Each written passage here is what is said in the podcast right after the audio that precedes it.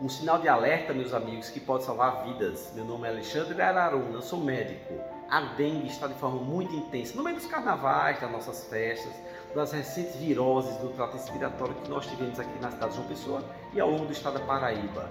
Mas a dengue está vindo das formas clássicas que as pessoas conhecem. Aquela febre, aquela dor pelo corpo, aquele mal-estar, aquela diarreia, às vezes nos braços, às vezes manchas pelo corpo, de forma inespecífica cada um no seu. Mas uma em cada 20 pode ter a famosa dengue hemorrágica. E esta sim mata, esta sim é letal. E em forma especial neste momento entre os adolescentes, mais ou menos seus 10, 14 anos de idade.